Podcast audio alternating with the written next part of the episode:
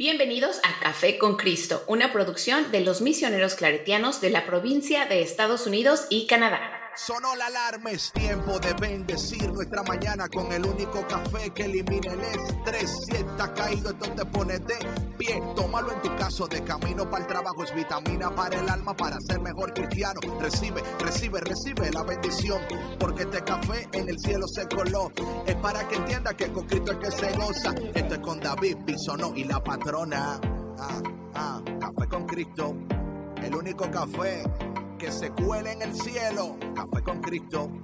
El único café que se cuele en el cielo. Café con Cristo.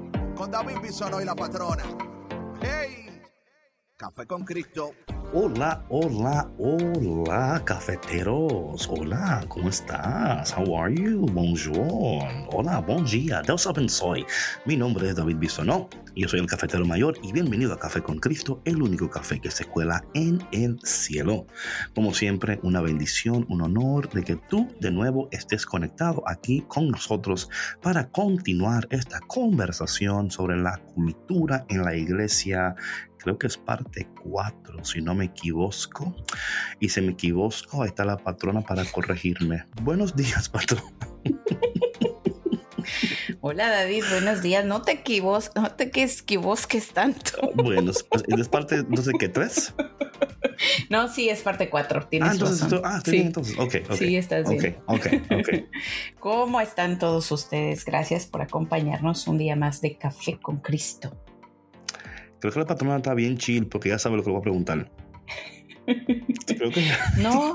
Víctor, ¿qué David, tú crees, es que, Víctor? bueno, qué, qué afán tuyo de que yo dé Víctor, Víctor. razón de mi vida a la No, no es gente. razón, no es razón. Víctor, ¿qué tú crees? No, no, es que mira, parte de este programa es una mascota que tenemos aquí, ¿verdad? Entonces, el diálogo pues, siempre es. Te voy a dar a esa mascota, te la voy a compartir para No, que digas no esta queremos. mascota que tenemos No, aquí. no estamos pidiendo eso. Estamos muy contentos de que tú seas la propietaria de Jack.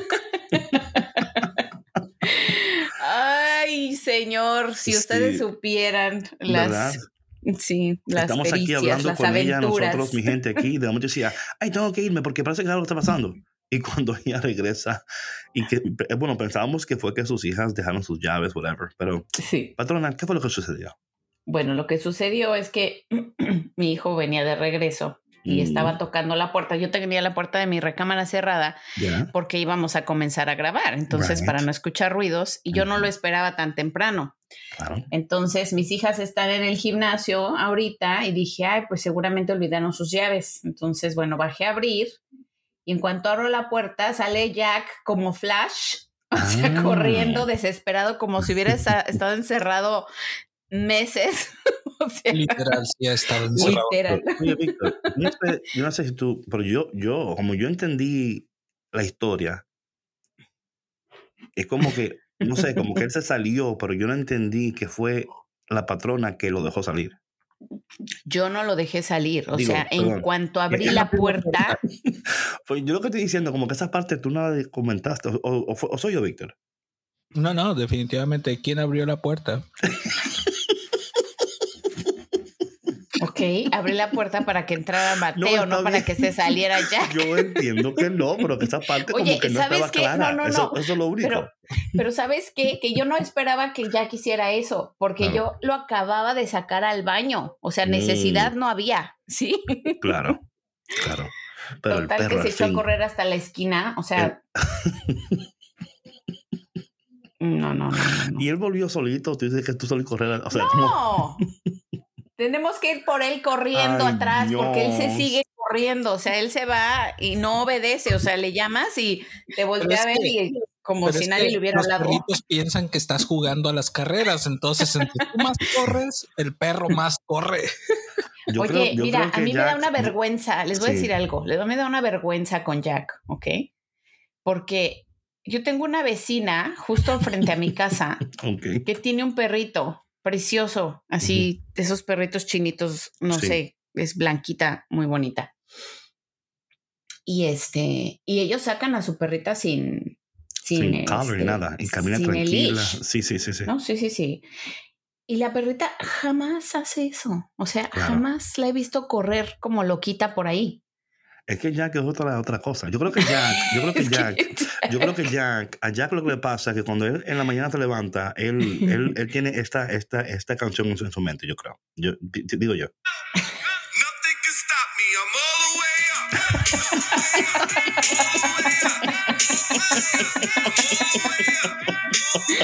No, ¿saben qué? Les voy a grabar. Pues les voy a grabar lo que hace Jack cuando se despierta en las mañanas. Ay, no. Yo creo que esto es lo que se levanta mañana. A modo, güey. Yo voy a hacer la mía, güey. A mí. Él empuja la jaula de una manera tan desquiciante. O sea. que-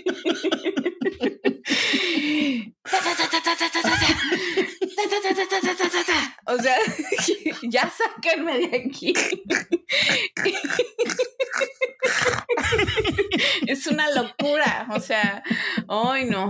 Oye, manda un No. video de eso, man. Sí, sí lo voy a hacer, lo yo, voy a que, hacer. yo creo que lo que él está haciendo es como diciéndole, yo sé que ustedes están despiertos, carajo, bajen, porque yo sé que. ¿verdad que sí?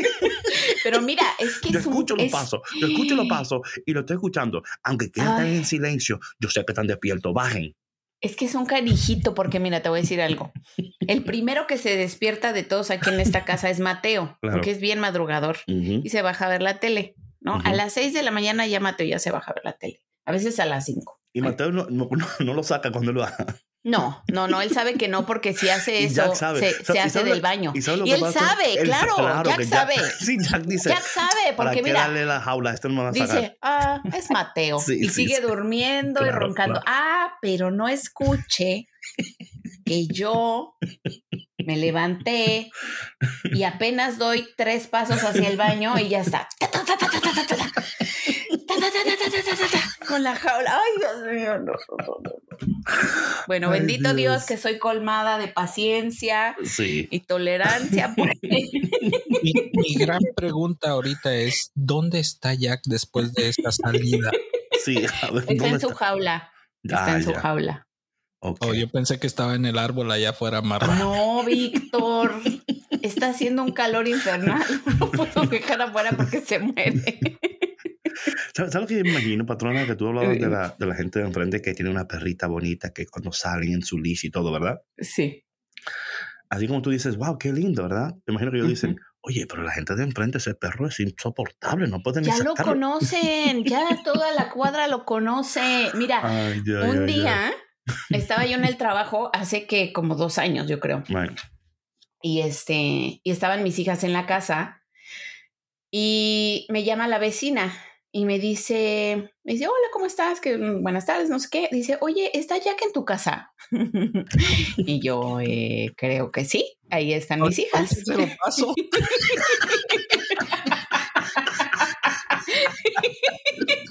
Dice, es que, dice, es que acabo de ver un perrito igualito a él, amarrado a un árbol Oh, en, el, Dios. en el centro recreativo que está detrás de nuestra cuadra. Oh my God. Y yo, santo Dios. Entonces le digo, ¿sabes qué? Déjame hablarle a mis hijas.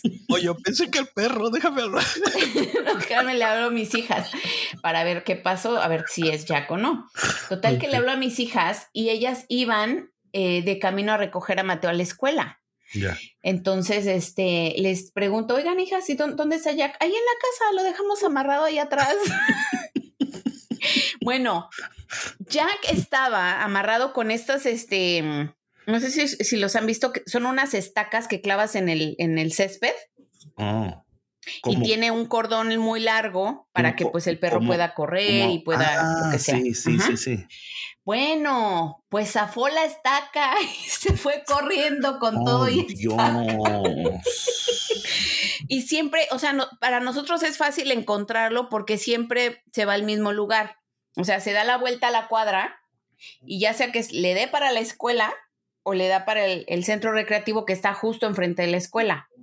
Entonces, ah, como ya los vecinos lo conocen, lo amarraron del árbol para que, pues para que lo encontráramos, pues. Entonces, mi vecina muy linda, este, lo, lo llevó a la casa y bueno, mis hijas ya estaban de regreso y, pero no, no, o sea, aventuras de estas con Jack, se los juro que voy a escribir un libro o algo porque...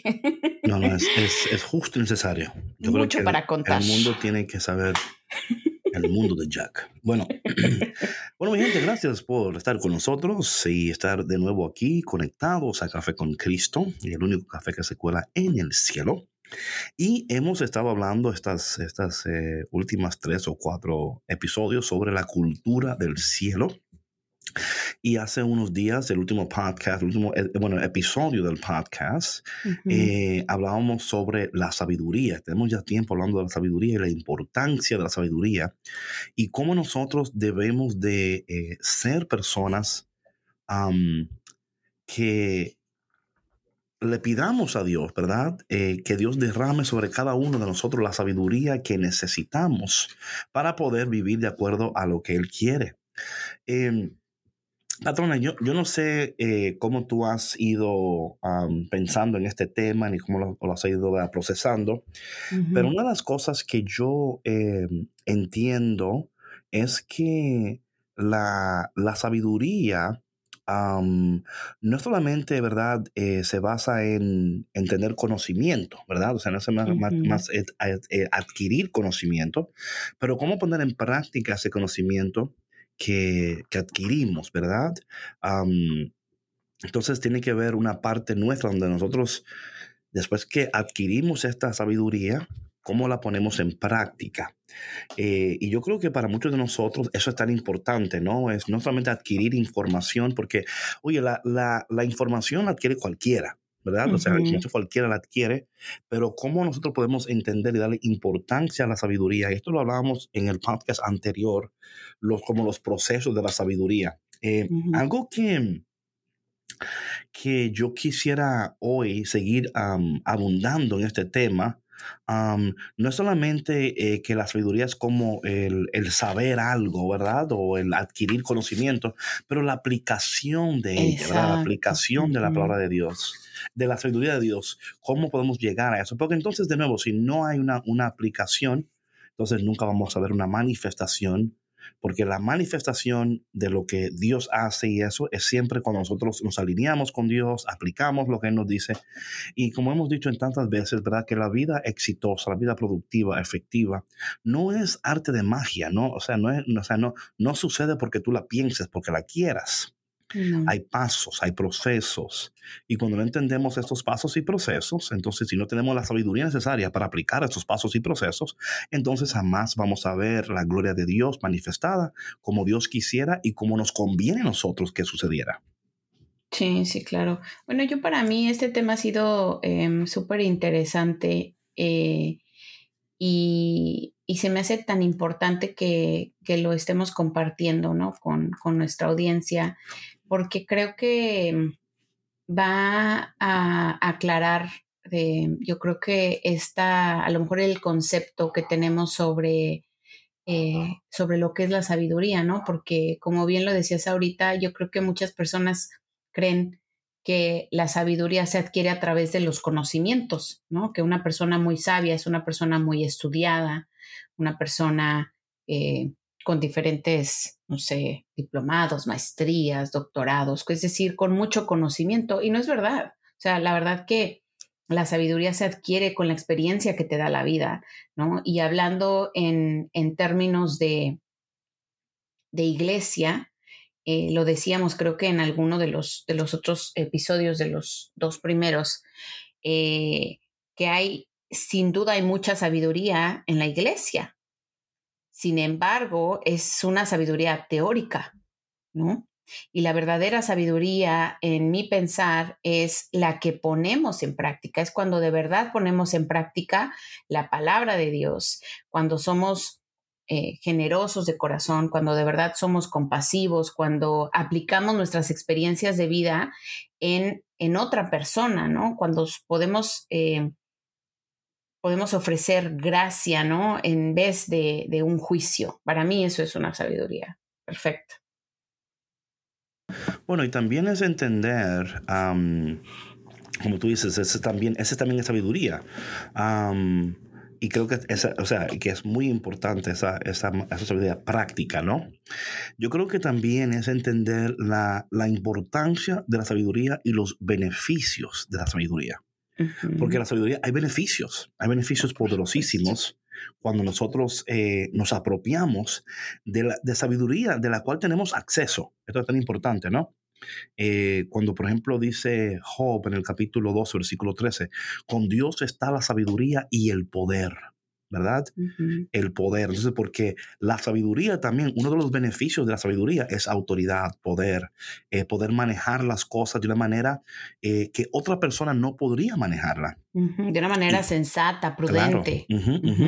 Entonces, por ejemplo, cuando hablamos de sabiduría, yo quiero, yo quiero traer a mente algo que para mí es muy interesante recordarlo, porque esto nos va a ayudar a nosotros al entendimiento de la sabiduría y también a entender cómo hay fuerzas trabajando para que tú no adquieras la sabiduría. Esto es muy importante, patrona. Yo creo que muchos de nosotros no, a veces no entendemos, pero yo creo que cuando al hablar de esto espiritualmente tú vas a entender, hay fuerzas actuando en contra de ti para que tú no adquieras la sabiduría que tú necesitas, para que tú no entres en un nuevo eh, nivel de existencia, en un nuevo nivel de efectividad, de productividad y de poder.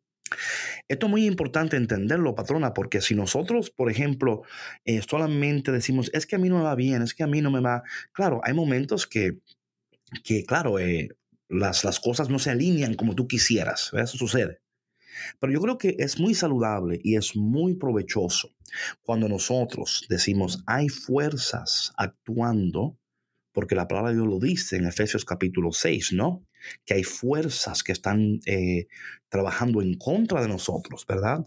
Para que nosotros no alcancemos, no lleguemos, no conozcamos. Porque la ignorancia eh, muchas veces, y, no, y por favor, no te me ofendas, ¿ok? No, te, no estoy hablando Así que tranquilo, tranquilo. No estoy diciendo que eres ignorante. Eres que a veces ignoramos estas, estas cosas que están sucediendo, porque como Efesios dice, son fuerzas en el aire, espíritus en el aire, así dice Efesios, ¿no? Eh, que, que, están trabajando para que nosotros, de nuevo, en contra de nosotros, para que no alcancemos, no lleguemos, no, no veamos. Eh, y por ejemplo, todo un ejemplo muy fácil aquí para que ustedes vean de qué, de qué estoy hablando. Perdón, de qué estoy hablando.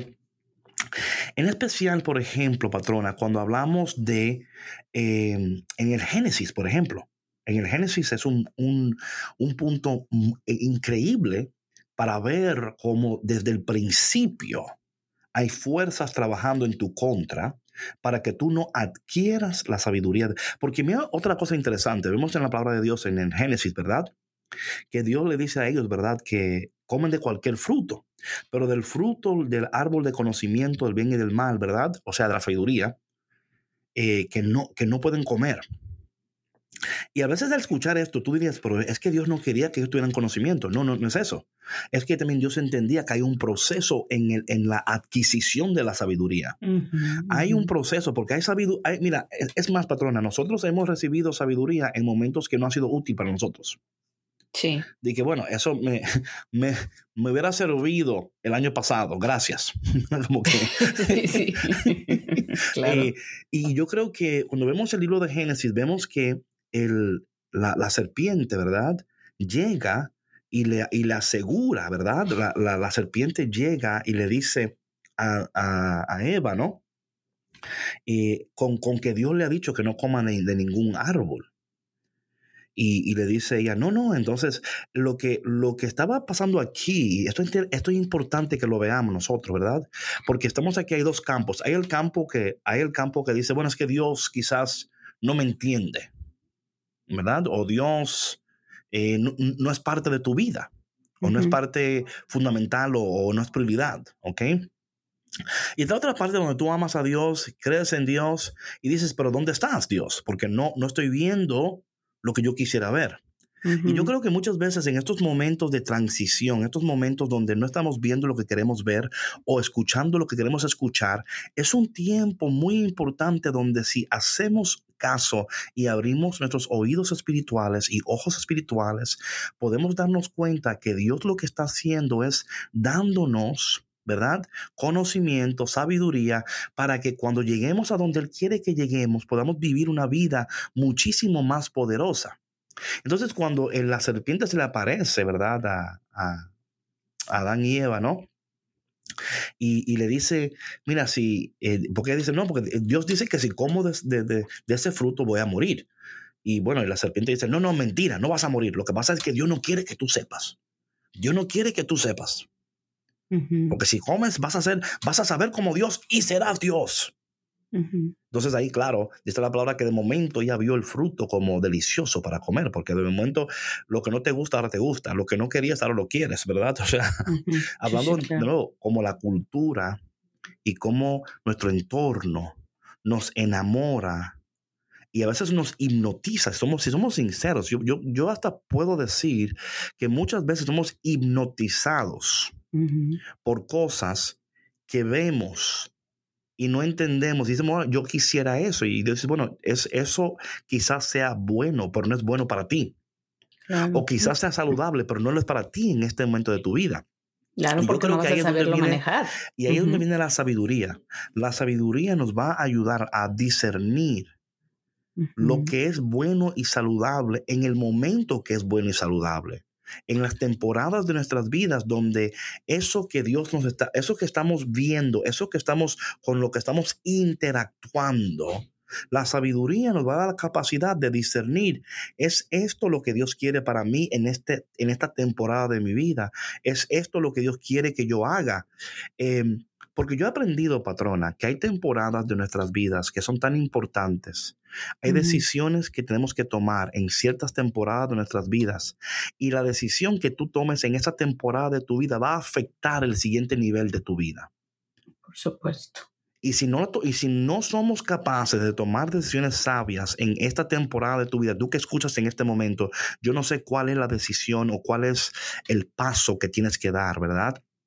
De nuevo, hablando en contexto de la cultura de, del cielo en la iglesia, se supone que las personas que están en la iglesia, ¿verdad? En las parroquias, en las comunidades, si, si en algún lugar tú quieres ir a, recibir sabiduría, ¿right?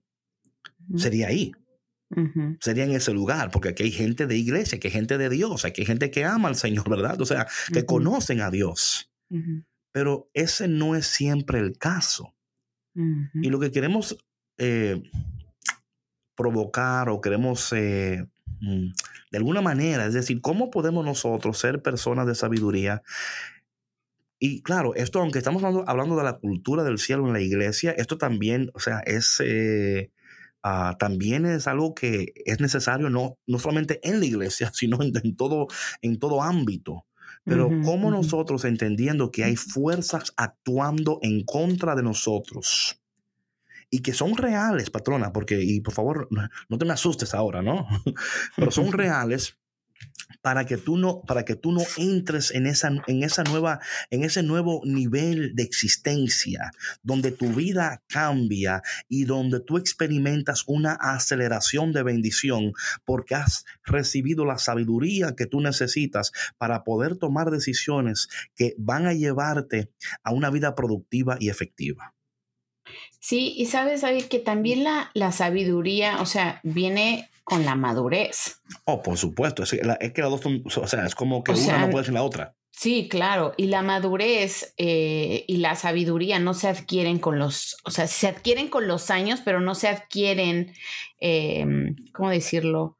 O sea, no tenés que ser un viejo para ser maduro y, sabio, ¿no? No, no, no, para nada. Entonces, eh, yo creo que, em, bueno, la sabiduría que te da un buen juicio, ¿no? Que te da la prudencia y que te da la madurez para poder discernir, em, te va a dar la, la, inteligencia para poder eh, tomar estas decisiones, para a lo mejor también em, decir, híjole, pues qué pena que a lo mejor en este lugar donde donde yo podría estar nutriendo más mi espíritu con la palabra de Dios, podría estar creciendo más espiritualmente. em, no me está dando esta oportunidad porque las personas que están a cargo o lo que sea, ¿no? Dirigiendo algún grupo, donde sea, no sé, de oración, por decirlo así, ¿no? Eh, que yo me estoy acercando, em, no lo están sabiendo manejar. Entonces, yo, con la sabiduría que tengo, sin sonar soberbio, ¿no? Eh, ¿Qué podría yo hacer desde, desde el lugar en el que estoy para poder aportar al crecimiento de, de este grupo, de mi comunidad, de mi sociedad, de mi familia, ¿no? No, eh, totalmente de acuerdo, eh, totalmente de acuerdo porque la sabiduría no solamente es de beneficio para ti sola, o sea, no es como, ¿verdad? Es como que si, si estamos adquiriendo esta sabiduría, lo, lo, eh, lo esperado, ¿verdad? Sería cómo yo puedo ahora ser de beneficio en especial hablando de comunidad o de familia, ¿verdad? Cómo yo puedo poner en práctica estas cosas. Y como tú decías, patrona, eh, la edad no, no de manera, o sea, automática implica sabiduría, ¿verdad? Porque conocemos gente eh, mayores que no son, you know, too smart. But anyway. Sí, um, no, es la verdad. O sea, sucede hasta en las mejores familias. Um, y, yo creo que esto, porque muchas veces la madurez y la sabiduría van, de la mano. Yo creo firmemente que una no existe sin la otra. Eh, cuando uno entra en ese estado de madurez, ¿verdad? Eh, espiritual, hay una sabiduría con esa madurez. Hay una, sabiduría adquirida con la experiencia, ¿verdad? Pero como yo siempre he dicho y lo he descubierto en, carne propia, que la, la, sabiduría y la madurez no son las reglas, son la excepción. A veces, a veces quisiéramos pensar que, que, es la regla, ¿no? Como que todo aquel que está en la iglesia, todo aquel que tiene el Espíritu Santo, ¿verdad? Se, supone que, que, el Espíritu trae sabiduría, trae vea, un espíritu de revelación, de sabiduría, de entendimiento. Eh, se supone que sí. Entonces, por eso cuando alguien dice, bueno, yo estoy viviendo en el Espíritu de Dios. Entonces, es como, entonces, bueno, si dices esto, pero haces aquello, entonces hay una, hay una, hay una desconexión, ¿verdad? Y esto, y esto es importante decirlo. Esto no quiere decir que tú no tengas el Espíritu Santo ni que, no, por favor, o sea, aquí no somos la, policía del Espíritu Santo. Decimos, bueno, vamos a decir, tú tienes, tú no tienes, eh, tú tienes un poquito, a ti te falta más, ¿no? Como, como digo yo, el, el, termómetro de la, de la sabiduría o, o, del Espíritu Santo. Pero por nuestras acciones, nuestras palabras, nuestras, eh, o sea, los frutos, ¿verdad? Porque, porque el fruto del Espíritu es la evidencia del Espíritu de Dios en tu vida, ¿verdad? Entonces, los frutos van a dar evidencia de que Dios está obrando en tu vida a través del Espíritu Santo y la sabiduría es parte de eso. Perdón, esta mañana estaba yo leyendo eh, Segunda de Crónicas, capítulo 1, donde eh, empieza el reinado de, de Salomón, ¿verdad? hijo de David. David acaba de morir, entonces entra una transición de liderazgo. Y algo interesante aquí sucede porque ahora dice la palabra de Dios, ¿verdad? Que Salomón eh, se reúne con todo, ¿verdad? Eh, con sus, en la tienda. You know, let me read it. Eh, segunda de Crónicas, capítulo 1. Salomón, hijo de David, se afirmó en su reino. Ya ve, su Dios estaba con él y lo engrandeció sobremanera. Salomón reunió a todo Israel, a los jefes de, a los jefes de mil y de cien, a los jueces, a los príncipes de todo Israel, a los jefes de las casas eh, paternas. Luego se fue con toda la asamblea al santuario de Loma de Gabaón, donde estaba la tienda de las citas divinas que Moisés, siervo de Yahvé, había hecho en el desierto. Entonces aquí vemos que él está tratando de verdad de unificar el reino. Dice aquí la palabra de Dios luego, pero el arca de, Dios había sido trasladada por David de Cariatiarim, el lugar que le había sido preparado, pues había alzado para ella una tienda en Jerusalén. Entonces ahí están adorando al Señor, sacrificando. En el versículo 7 dice, durante la noche se apareció Yahvé a Salomón y le dijo, pide lo que quieras que te des. Que aquí entonces el Señor se le aparece a Salomón, el nuevo rey, y el Señor le dice a Salomón, pide lo que tú quieras, que yo te lo voy a dar lo que tú quieras. Entonces Salomón respondió, Tú hiciste con David mi padre gran misericordia, y a mí me has hecho reinar en su lugar. Ahora pues, oh Yahvé, Se cumple tu promesa, David, mi padre, ya que me has hecho rey de un pueblo numeroso como el polvo de la tierra. Dame pues la sabiduría y el entendimiento para que pueda conducir a este pueblo, porque ¿quién podrá gobernar a este gran pueblo? Entonces, Salomón ahí reconociendo, yo puedo tener riqueza, puedo tener todo, pero si no tengo sabiduría, yo no voy a poder manejar correctamente esta bendición que tú me has dado. Claro.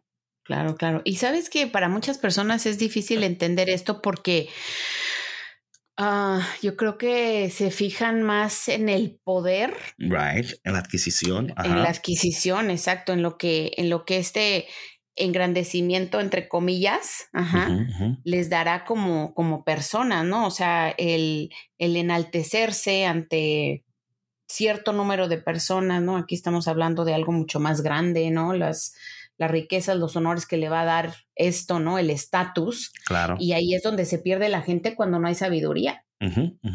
No, porque luego hay, hay, un, hay un mal empleo, ¿verdad? Hay abusos. Oye, um, ¿cuánto vemos eso? ¿Cuánta corrupción no hay en, en los gobiernos, ¿no? En, claro. en muchos países por esto. Sí, y la corrupción, nuevo, no solamente es, en los gobiernos, también hay en nuestras comunidades también, ¿verdad? Oh, donde, donde solamente a tal grupo se le accede tal cosa, ¿verdad? Eh, si tú eres de ese grupo, o sea, existe, existe. Y como tú dices, patrona, eh, le hemos puesto tanto énfasis a adquirir, especialmente en esta cultura en la cual estamos, ¿verdad? O sea, la gente está buscando mil maneras de eh, poder ah, tener más, Tener, o sea, ¿cómo, puedo tener más? Y por favor, esto no es malo. Yo creo que es, sabio usted tener eh, un empleo, varios, em, o sea, es bueno, ¿verdad? O sea, esto o sea, no es malo. Lo que estamos hablando aquí es, es el mal empleo, ¿verdad? El mal empleo. Aquí eh, Salomón reconoce que lo que Dios le ha confiado es mucho más grande que él. Salomón reconoce que yo no voy a poder, o sea, por más que yo quiera, por más que yo quiera, o sea, yo no puedo con todo esto. Y yo creo que la sabiduría empieza ahí, porque dice la palabra de Dios que la sabiduría, el comienzo de la sabiduría es el temor de Dios. aquí vemos a Salomón diciendo, Dios, es que yo no voy a poder con esto.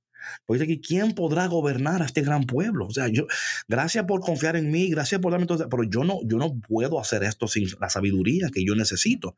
Porque ya él tenía el dinero, ya tenía el prestigio, ya tenía el poder, tenía el lugar, tenía autoridad. Pero entendía que todo lo que tenía sin la sabiduría no iba a producir nada bueno. O sea, y esto, esto para mí es tan precioso, ¿no? Sí, sí, y sabes que también es un acto de humildad. Of course. O sea, un acto de humildad de decir, yo no me siento capaz claro. en este momento de adquirir esta gran responsabilidad porque sé que no lo voy a saber manejar. Y, y creo que si más personas tuvieran esta humildad y se reconocieran incapaces de asumir ciertos cargos o ciertas responsabilidades, tendríamos ministerios mucho más enriquecedores. Of course. ¿Sabe una cosa, patrona, interesante de todo esto? Salomón, ¿verdad? Fue hijo de David. Salomón también supo, por eso él dijo, has tenido misericordia con mi padre, ¿verdad? Salomón vio que aunque su papá era bueno, tenía un corazón bueno para Dios, que no actuó de la, de la mejor manera. Ahora, claro, el que conoce la historia de Salomón sabe que al final no, no le fue tan bien. Pero anyway, ¿pero por qué? Porque luego se desvió, se extravió. Eh, por eso que cuando Salomón entra, y esto es tan importante, patrona, porque muchas veces nosotros tenemos una actitud en una temporada de nuestras vidas y luego en otra temporada ya pensamos, like, I got this, I don't need God anymore. yo, ya yo puedo solo. De aquí, gracias Señor, gracias. Hasta aquí me traíste, gracias. ¿Verdad? Como sí. ya está sí, ya no te necesito. Right, right, right. De aquí, de aquí ya, de aquí ya déjame. De aquí yo puedo solo, sí. Bueno, tanto así, por ejemplo, que en Primera de Crónicas, capítulo 29, eh, David le dice a, a, a, Dios, ¿no? Está hablando a Dios sobre su hijo. Y le está diciendo en el versículo 19, del capítulo 29 de de Crónicas. Le dice, da a mi hijo un corazón perfecto para que guarde tus mandamientos, tus instrucciones y tus preceptos y lo ponga todo por obra y edifique la casa que yo he preparado. Eh, David también entiende y dice, caramba, es que yo no quiero que mi hijo cometa los mismos errores que yo he cometido. Y yo creo que esto es muy importante porque nosotros tenemos que aprender de nuestros errores, no, no, no avergonzarnos de ellos, ¿verdad? Porque a veces eh, nos quedamos en la vergüenza de lo, que hemos, de lo que hemos hecho, no sanamos, no crecemos, no aprendemos, ¿verdad? Y David, entendiendo que él va a dejar a su hijo a cargo de todo esto, Señor, dale un corazón noble, dale un corazón que te entienda, un corazón que te ame. entonces cuando Salomón le pide al Señor, ¿verdad? Me encanta esto que en el versículo 11 del capítulo 2, ah, el versículo 11 del capítulo 1 de Segunda de Crónicas, le dice, ya dijo Salomón, ya que este es tu deseo y no has pedido riquezas, ni bienes, ni gloria, ni la muerte de tus enemigos, ni tampoco has pedido larga vida, sino que me has pedido la sabiduría y el entendimiento para gobernar a mi pueblo, del cual te he hecho rey. Por eso desde hoy te doy sabiduría y entendimiento y además te daré riquezas, bienes y gloria como no las tuvieron ni nunca los reyes que fueron antes de ti, ni las tendrán ninguno de los que vengan después de ti. Increíble, ¿verdad? Sí. Increíble como el Señor dice, ah, o sea, es que, óyeme, hay algo, patrona, hay algo en, la, en esa actitud. Aquí está algo muy interesante, porque es una actitud, como tú decías, de humildad, de rendimiento, de total confianza en Dios, ¿verdad? de, de no querer fallarle a Dios. Señor, yo te quiero honrar con lo que tú me has confiado. Imagínate, patrona, hablando de comunidades en la iglesia, si los líderes tomaran este, esta actitud. Señor, no te quiero fallar con lo que me has confiado. Señor, yo no quiero malgastar lo que tú me has confiado. Yo quiero, Señor, que tú, tu nombre sea con, o sea, es una actitud que va, que va a afectar y va a cambiar como, como tú decides, como tú, eh, todo va a cambiar. O sea, a veces yo digo, patrona, que muchas veces el problema es nuestra actitud, es un attitude problem. Tenemos la actitud incorrecta. Dios nos ha colocado en lugares de honor, de poder, de bendición, y en vez de saber manejar ese lugar y entender que fue Dios el, que te puso ahí. Sí, sí, primero que nada. O, sea, dar agradecimiento ahí, exacto. fue Dios. A, quien lo merece, no lo hiciste por tus propios méritos. Claro, fue Dios. Y yo creo que muchas veces nos olvidamos de eso, patrona. Sí. hay muchos, o sea, hablando aquí en términos de liderazgo en, en, iglesia, de cultura de iglesia, cultura del cielo de la iglesia. Si nosotros en la iglesia, en las parroquias, comunidades, grupos de oraciones, no importa en qué nivel tú te encuentres, sacerdotes, religiosas, ministros, diáconos, no te olvides quién fue el que te puso ahí. Sí. No, no, o sea, yo te digo, patrona, el no olvidar eso te mantiene en un lugar de humildad. Porque tú reconoces, caramba, fue Dios el que me puso aquí. No, no fui yo, no fue porque yo soy más inteligente que nadie, ni porque soy menos ni más, ni fue Dios. Entonces, cuando tú tienes esa actitud Tú, pides como Salomón, Señor, yo no quiero riqueza, no quiero larga vida, yo no quiero nada. Yo quiero la sabiduría, el entendimiento para poder honrarte y poder servirte, Señor, de una manera que tú estés complacido conmigo y que el pueblo que tú, Señor, eh, has puesto en mis manos para dirigir, también reciba la bendición de tu sabiduría, tu poder, tu gracia, tu misericordia. Es que es un trickle down effect, es como un efecto dominó, Exactamente, exactamente. Era lo que estaba pensando mientras leías eso, porque Salomón reconoció que que en efecto las personas que estaban eh, bajo el reino, pues iban a ver o, afectadas o beneficiadas bajo su gobierno. Entonces, eso es lo que sucede en nuestras comunidades, ¿no? Que yo creo que, que si hubiera más humildad, y esto no es una crítica ni mucho menos, ¿no? Porque sabemos que, bueno, todos como seres humanos de pronto pues cometemos errores, ¿verdad?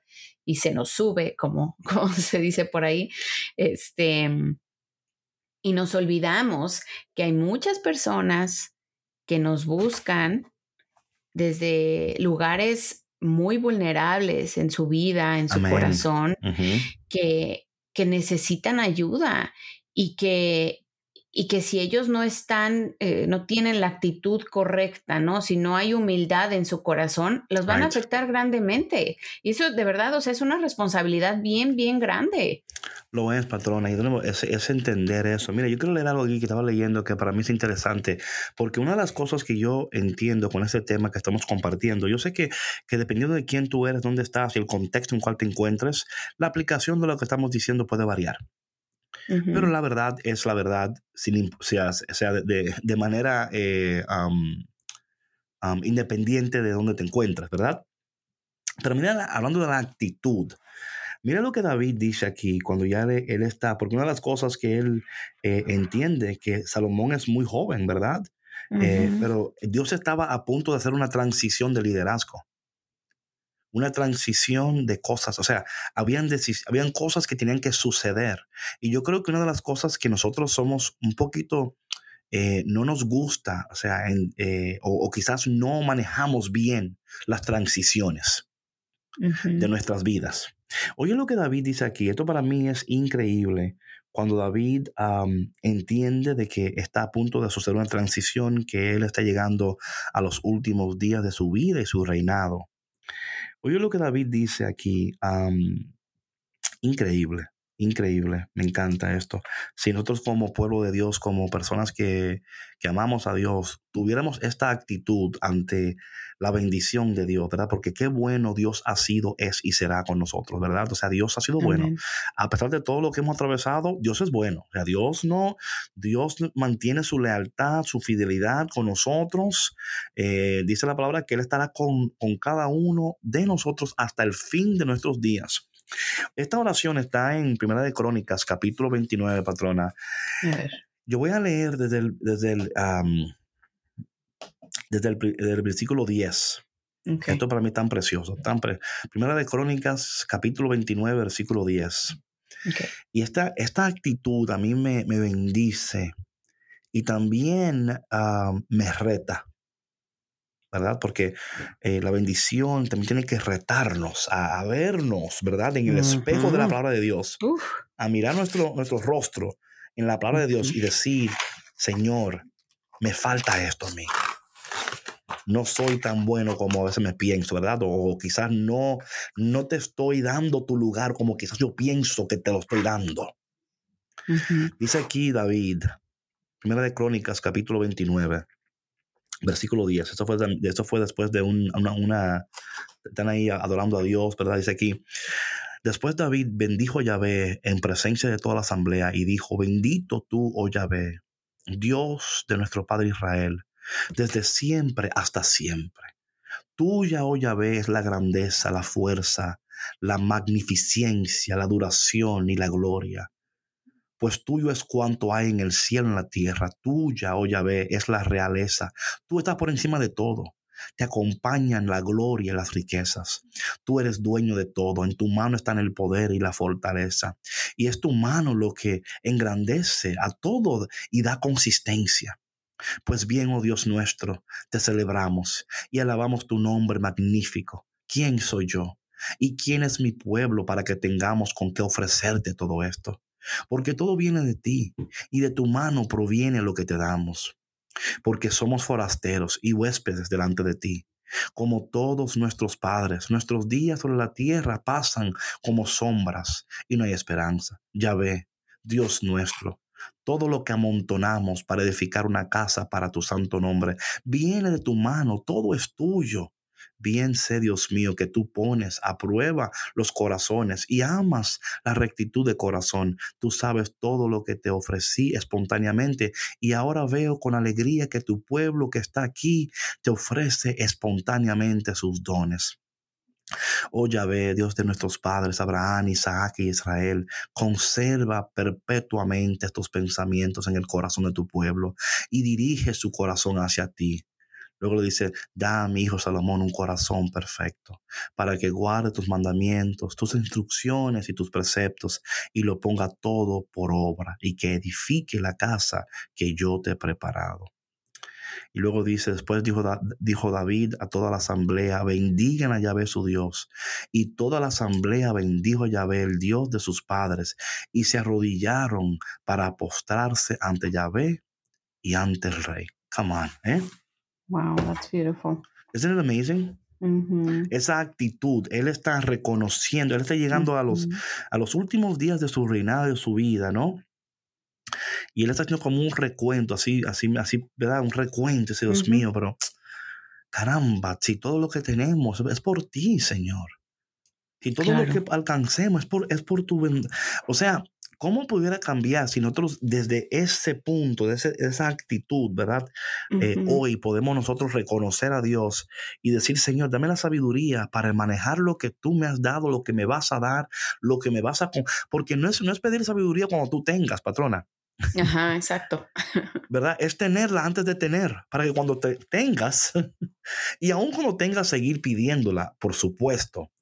Pero yo, yo al leer esto, patrona, yo no sé, ah, pero me siento como que caramba, Señor, ayúdanos a tener un corazón que siempre sea agradecido, esta actitud de agradecimiento, esta actitud de, de confianza en Dios es tan importante y necesaria en esta cultura del cielo, hablando de la cultura del cielo en la iglesia. Si, si las gente, si todos fuéramos así, qué diferente fuera, ¿eh? No, sí, por supuesto. Eh, y como dices, David, bien importante, o sea que es que la sabiduría no es algo que adquieres y ya eh, se queda contigo para siempre, o sea, es una maduración constante. Así es. Es una maduración constante y si siempre em, desde este lugar de, de agradecimiento en nuestro corazón a Dios por por su grandeza, por, por todo lo que nos provee, por siempre estar ahí, o sea, y, reconocer que Él nos ha puesto en el lugar en el que estamos. Oye, qué diferente sería. O sea, yo creo que no habría tantos problemas en, ni en la iglesia ni, ni en la sociedad. Sí, yo creo que esto, entre más lo leo y lo estoy como meditando aquí mientras estamos con ustedes aquí en Café con Cristo, eh, siento como bien fuerte mi corazón que esta, esta es uno, una de las actitudes de la cultura del cielo en la iglesia. Esta actitud es, tiene que estar presente en la cultura del cielo en la iglesia. Una actitud de continuo agradecimiento, ¿verdad? De continuo eh, de, entender continuamente, Señor, es que sin ti no podemos. Y yo creo que muchas veces, y, y patrona, de nuevo, quiero tener cuidado con esto, pero, pero quiero que me entiendan y que voy a tratar de que no es diciendo que, que no amamos a Dios, que no dependemos, pero somos sinceros. Muchas veces dependemos más de lo que nosotros podemos hacer, ¿verdad? O sea, y, y, nos hemos, hemos puesto a Dios en un lugar de, bueno, Dios está, ¿verdad? Dios está y Él siempre va a estar. Pero un cambio de actitud cambia muchas cosas, patrona. Por supuesto. por supuesto. Yo sé que tú y yo podemos pensar en momentos en nuestra vida donde un cambio de actitud cambió muchas cosas en nuestras vidas. donde ya decimos, ya yo no voy a actuar de esa manera. ya, ya yo voy a hacer, eh, voy, voy a entender más, voy a aceptar, voy a... y creo que, eh, que hace falta un cambio de actitud en esa cultura del cielo en nuestras iglesias no va a ocurrir sin un cambio de actitud. Y no es que estamos esperando que el otro cambie. No. Ahí está el detalle, patrona. Es que así no es, es que así no es. Amén. Y, sabes que, David, que, que nos aferramos tanto a eso. O sea, yo creo que aquí los tres, bueno, no sé Víctor, ¿verdad? Porque no hemos tenido esa conversación con él. Este, al menos yo no. Pero eh, que a veces nos aferramos a que la otra persona cambie, o sea, y decimos, es que la otra persona está mal, o sea, es que esta persona tiene una mala actitud y él tiene que cambiar o ella tiene que cambiar, Y no nos damos cuenta que esos deditos que están cerrados en tu puño mientras apuntas al a la otra persona, están apuntándose hacia ti. ¿No? O sea, eh, que, muchas veces a lo mejor esa actitud que tiene la otra persona es porque tus acciones tal vez lo provocan. Claro. ¿No? Entonces, eh, sí es, es cierto y, y yo lo tengo súper comprobado, que cuando tú cambias, tu alrededor cambia. Porque tu actitud cambia, o sea, ya no te comportas de la misma manera, ya no ves al mundo con los mismos ojos, ya ves tu realidad y dices, híjole, ¿cuánto daño he hecho con mis actitudes, ¿no? De enojo, de egoísmo, de rencor, de resentimiento, em, de soberbia, de, de, tantas otras cosas que, que no nos damos cuenta porque creemos que estamos bien, porque no somos humildes para reconocer que, que somos nosotros los que debemos de cambiar.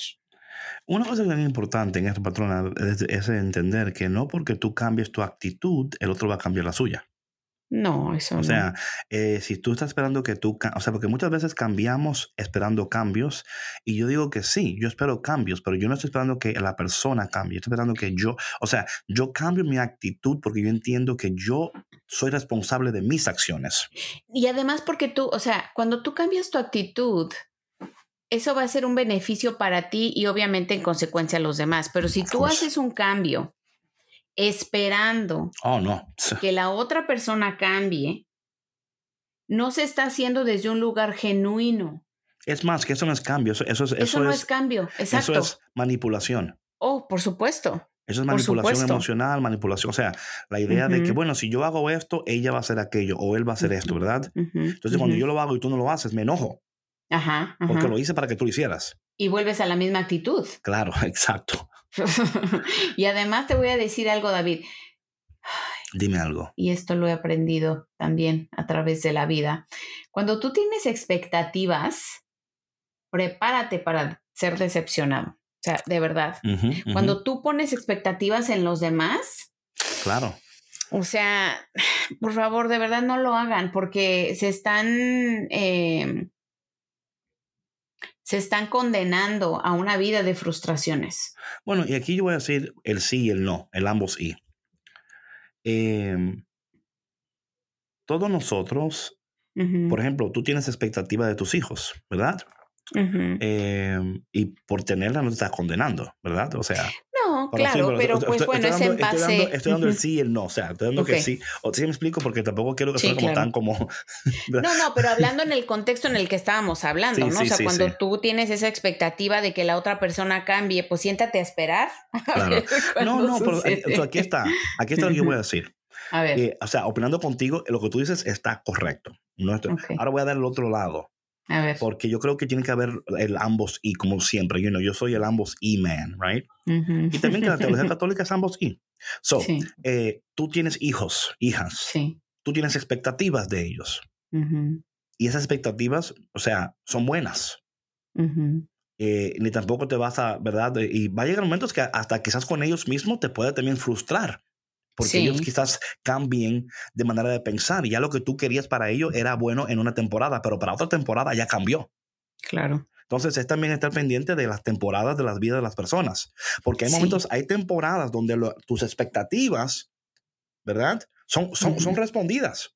Claro, claro, Ahora llegan temporadas donde la, la, la, las cosas cambian, la persona cambia, eh, su parecer cambia, su pensar cambia, uh -huh. especialmente hablando de hijos, niños, ¿verdad? Ahora sí. bien, en relaciones ya mayores y adultas con adultos también cambian, porque uh -huh. eh, la cosa es, que yo creo que es importante, tomando, tomando como lo que tú dices, es que podemos tener expectativas siempre y cuando tu vida no dependa de cómo la persona responda a esa expectativa. Uh -huh, uh -huh. O sea, si yo estoy poniendo todo mi ser en la que esta persona responda a mi expectativa tal cual yo espero, uh -huh. entonces hay un problema ahí.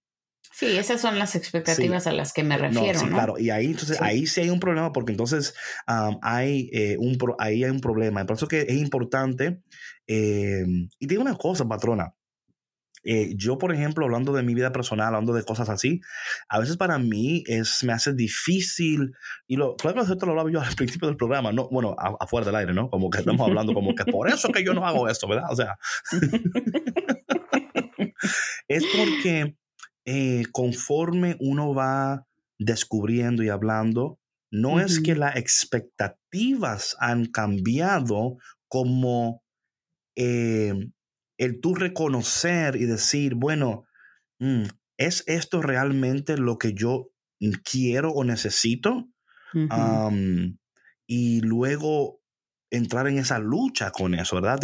Ay, yo no sé cómo hacer eso, ¿verdad? O sea, yo no sé. Entonces, para mí, eh, poner expectativas en otra persona o que alguien la ponga en mí de esa manera, eh, puede causar en mí muchas veces como un poco de ansiedad, ¿no? ya es una carga muy pesada, David. ¿Cómo? Es una carga muy pesada. Claro, lo es. Eh, y por ejemplo, de mi parte, no, todo depende de quién tú eres, ¿verdad? O sea, y por eso estamos hablando de que de lo que, lo que tú dices, patrona, hay una verdad ahí y es esa, ¿no? Es como eh, nunca ponga tus expectativas en una persona si tú realmente, o sea, e, especialmente si tú, si tú estás poniendo un peso muy grande en cómo esa persona va a responder a lo que tú esperas, ¿verdad? O debe responder a lo que tú esperas, porque esa es la carga, ¿no? O sea, el que debe de. Sí, sí, sí. O sea, tú ya esperas que se comporte y haga como, como tú lo esperas. Y cuando eso no sucede, híjole. No, claro, no, es duro, es duro, ¿verdad? Es duro. Y yo creo que de nuevo, por eso es que necesitamos lo que estamos hablando de esta sabiduría. ¿Cómo manejamos eso? Eh, ¿Cómo podemos cambiar nuestra actitud? ¿Cómo podemos hasta ser más honestos, verdad? Porque yo creo que muchas veces eh, nos falta la, la honestidad o quizás el espacio para poder ser honestos, porque quizás en un momento dado tú fuiste honesto y cuando fuiste honesto te, te o sea, te, te, soltan los perros, ¿no? Entonces tú dices, bueno, es que la honestidad es difícil, ¿verdad? pero de nuevo, yo creo que sí, eh, las expectativas ah, pueden causar daños si estamos poniendo un peso muy grande sobre una persona.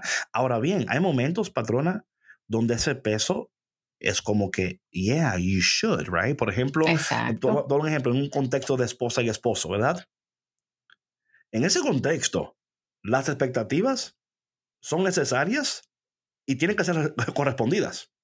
Oh, claro. Porque ya, o sea, ya es toda relación es como que, espérate, tú no eres mi novio, tú no eres mi amigo, tú no eres un conocido, o sea, vives aquí conmigo.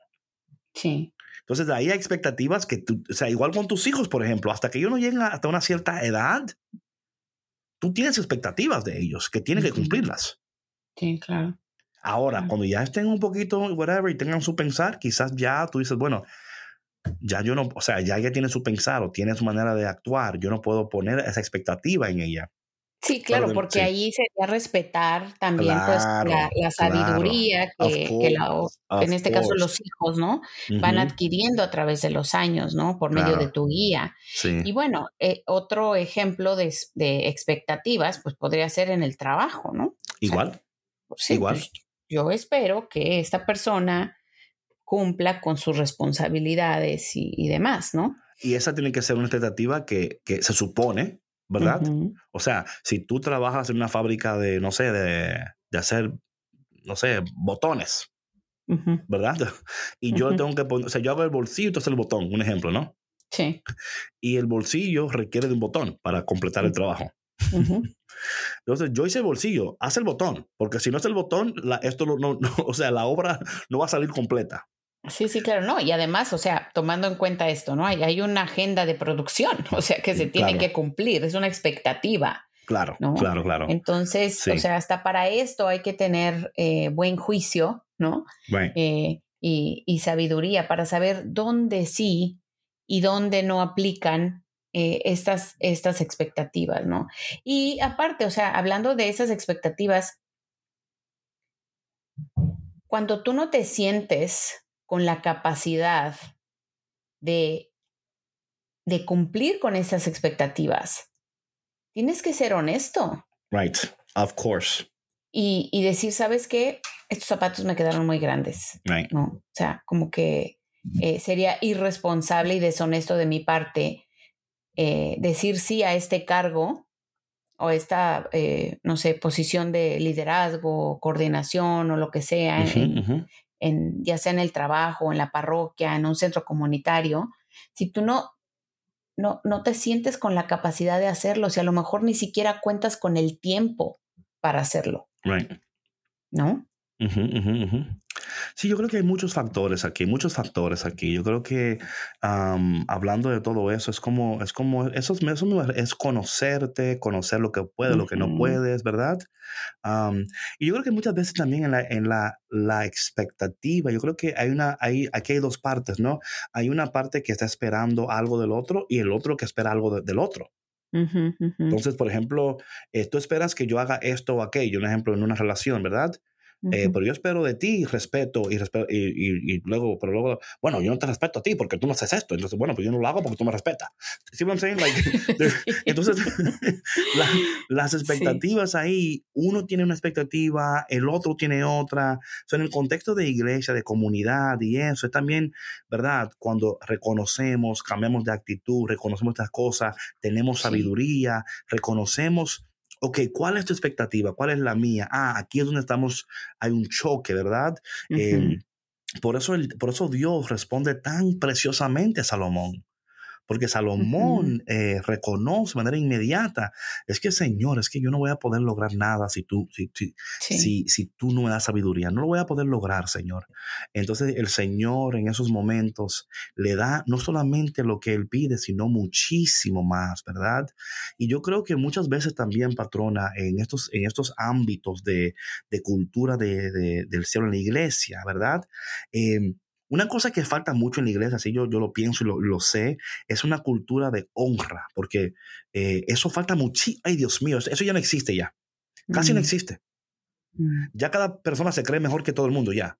Ya no existe honrar al otro y decir, wow, eh, caramba, eh, tu trabajo, lo que tú haces es increíble. Yo sé, yo no pudiera hacer lo que yo hago si tú no haces lo que tú haces, porque tú eres, no, ya eso no existe, no existe cultura de honra. Existe la cultura de que, bueno, yo quiero lo que yo quiero cuando yo lo quiero y si no es así, entonces mejor me enojo contigo eh, y, whatever, ¿no? Entonces se, se, vuelve todo un arroz con mango.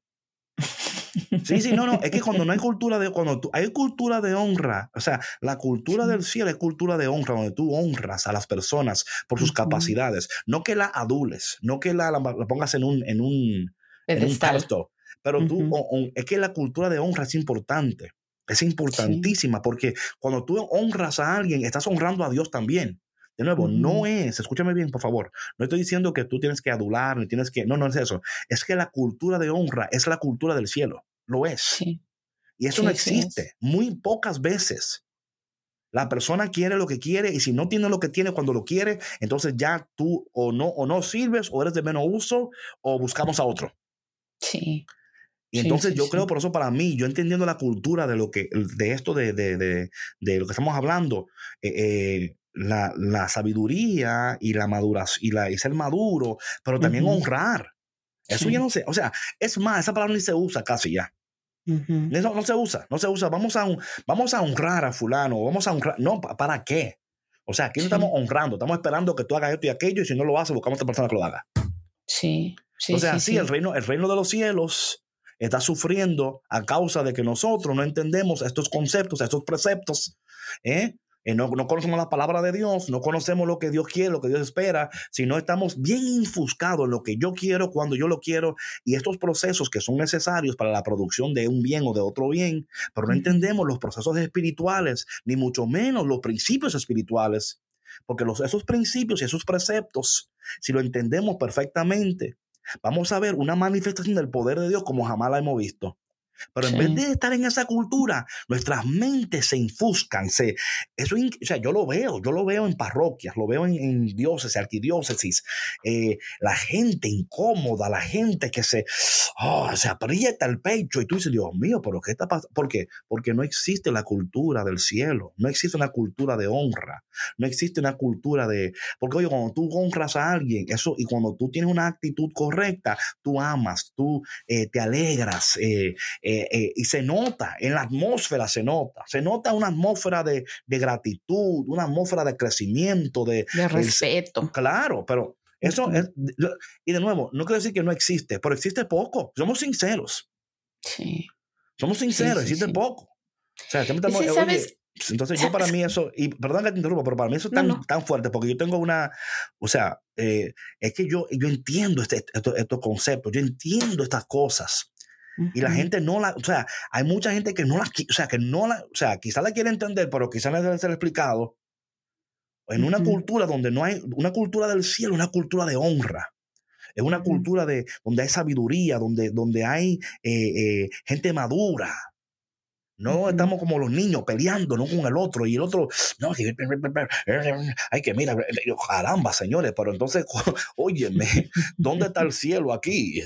Sí, con chismes y cosas. No, y es que, ¿sabes, David? Yo creo que eso sucede cuando se nos olvida el propósito. Oye, que eso es así. O sea, y no es más eso, es que se nos, se nos olvida Dios.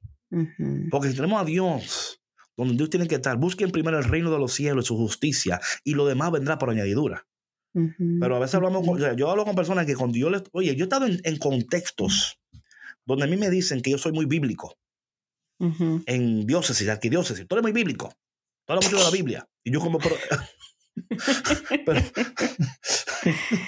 es como estar en un, en un, país de América Latina y decir, tú hablas mucho español. Habla, en español, que yo, tú estás hablando mucho español y esto me está, me está incomodando.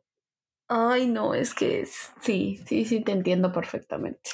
Entonces, mi gente. a veces hasta incongruente, ¿no? No, pero por supuesto. ¿eh? Mira, nuevo, eh, estamos aquí porque, porque es, para Dios y por Dios, ¿no? Entonces, por eso es que cuando tú encuentras una comunidad donde tú ves esa cultura del cielo, y si en tu comunidad esta cultura del cielo no existe, o sea, inexistente, en un momento existía y cambió, I don't know.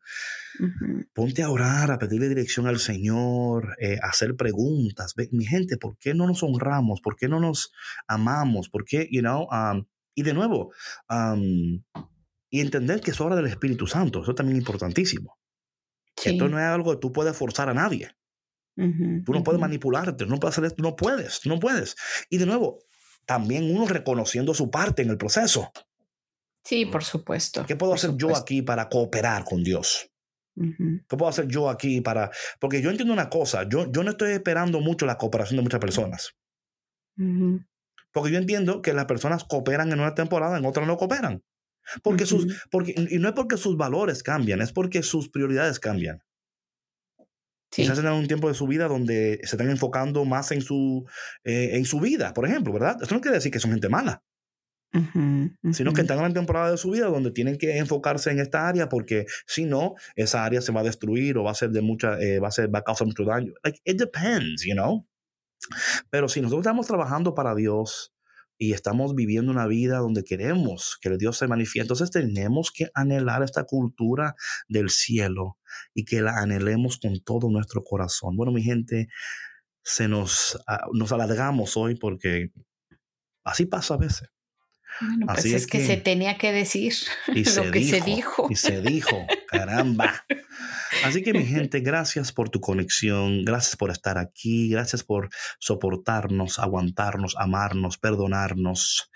Em, queremos, ¿verdad? Que sí, que esta conversación sea de mucha bendición para ti y que de alguna manera u otra te ayude a verte a ti mismo, a mirar al otro con más compasión, eh, y a esperar del otro lo que solamente el otro puede dar. No esperes del otro lo que no puede dar.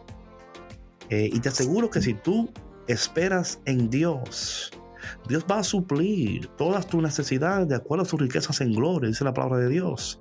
Y Él va a ser tu sostén, Él va a ser tu sanidad, Él va a ser tu gozo, Él va a ser tu todo. Y cuando llegue el momento de manifestar su gloria en otra de tu vida, Dios lo va a hacer. Dios, créeme con todo mi corazón que aunque tú pienses que en estos momentos las cosas no están saliendo como tú quisieras, no sé en qué área de tu vida, créeme que conforme tú honres a Dios, tú ames al Señor, lo coloques en primer lugar, Él sea tu prioridad. Oye, lo que es tuyo, nadie te lo puede quitar lo que es tuyo, nadie te lo puede. Es que Dios va a cumplir en tu vida sus propósitos, sus planes. Porque cuando Dios extiende su brazo, nada puede hacer que Él retroceda. Así que esperamos que en este día esta conversación ha sido de bendición para ti. Y si lo ha sido, por favor, comparte con alguien Café con Cristo, patrona. Amén. No, pues gracias David por por tanta sabiduría. Bueno, para alguna sabiduría, mucha la palabra de Dios, para una sabiduría y para otra molestia. En mi gente, gracias por estar con nosotros y nos vemos en el próximo episodio de El único café que se cuela en el cielo, el único café que elimina el estrés, el único café que trae la cultura del cielo a tu iglesia. Café con Cristo. Chao, chao. Amén. Bye. Gracias por escuchar Café con Cristo, una producción de los misioneros claretianos de la provincia de Estados Unidos y Canadá.